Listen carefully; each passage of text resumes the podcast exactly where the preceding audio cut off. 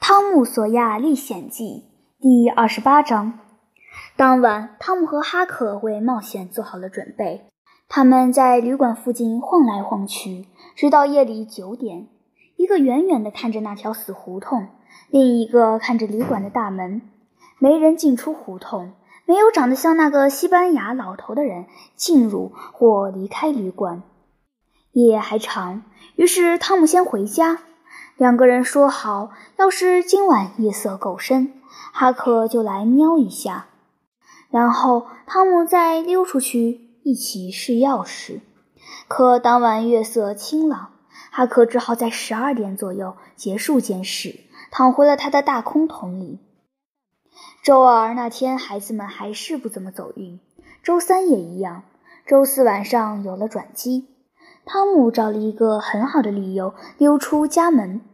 手里拎着姨妈的旧铁皮灯笼，还盖着一块大毛巾，用来遮。他把灯藏在哈克的空桶里。接着，监视开始了。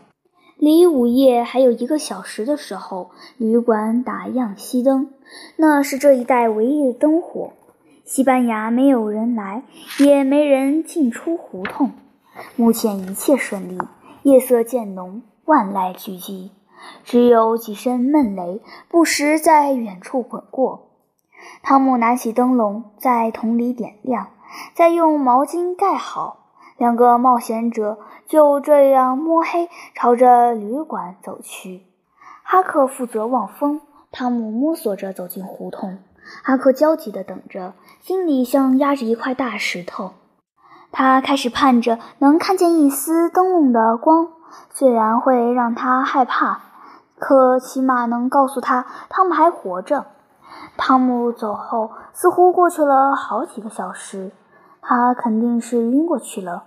也许他已经死了。也许因为太害怕又太兴奋，他心里充满恐惧，总觉得会突然出个大岔子，吓得他立马断气。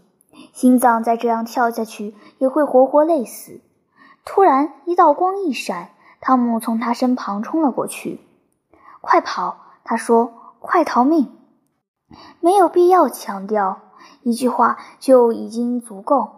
没等汤姆说完，哈克已经以每小时三十或四十英里的速度跑了出去。孩子们一口气跑到了小镇另一头的废弃屠宰场里，刚躲进去，外面就电闪雷鸣，下起了倾盆大雨。汤姆刚喘过气来，便说道：“哈克真是吓死我了！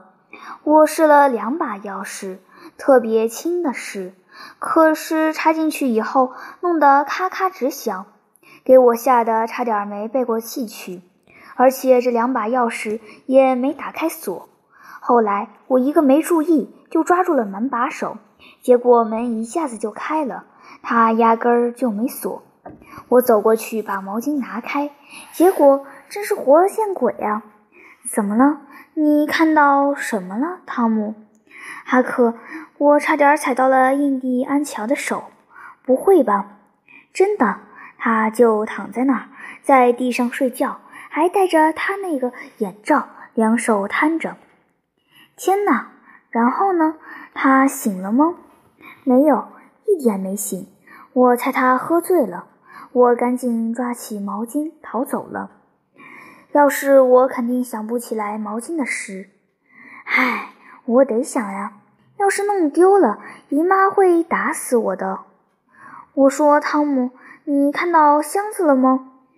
哈克，我哪有时间到处看呀？我没看见箱子，也没看见十字架，我啥也没看见，就看见地上有一个酒瓶和一个杯子。就在印第安桥旁边。对了，我还看见房子里有两箱酒，还有许多酒瓶子。现在你明白了吗？这闹鬼的房间是怎么回事？怎么回事？哎，是用来藏酒的呀。也许所有不准卖酒的小旅馆都有这么一间闹鬼的房子，对吧，哈克？是吧？有可能。这谁想得到呀？不过我说。汤姆，既然印第安乔喝醉了，现在正好去偷箱子呀，是吗？那你去试试。哈克退缩了。嗯，不行，我可不敢。我也不敢。哈克，印第安桥边上只有一个空瓶子，那可不够。要是有三瓶，那他才醉得差不多了，我才敢去。两人各自想了一阵，然后汤姆说：“我说哈克，等印第安桥离开咱们，再去偷箱子吧，太吓人了。要是每天晚上都去监视，绝对可以等到他出来的时候。他早晚要出门的，然后我们就用闪电出击，把箱子偷到手。好吧，我同意，我可以监视一整个晚上，也可以每天晚上都去。”不过剩下的活得你来干。好啊，我愿意。你的任务就是往霍伯大街那边跑一个街区，然后喵一声。要是我睡着了，你就往窗户上丢石子儿，那样我就会醒了。同意，这主意妙得很。好了，哈克，雨停了，我要回家了。再过几个小时就天亮了。你回去继续监视，行吗，汤姆？我说了去就一定会去。我这一年每天晚上都要监视那个旅馆，我就白天睡觉，晚上监视。好啊，你准备睡在哪？睡在本罗杰斯家的草棚子里，他让我去的。他家的黑奴杰克大叔也同意我去。杰克大叔每次叫我帮忙挑水的时候，我都会帮他的忙。还有每次我问他要吃的，他也会给我。汤姆，他人不错，他喜欢我，因为我从来没有瞧不起他。有时候我还会跟他坐在一起吃饭呢。不过这事可别往外说，人饿极了的时候，什么事都干得出来。好，要是白天我没来找你，你就去睡觉吧，我不吵你。晚上你看到任何动静，就赶紧来我家学猫叫。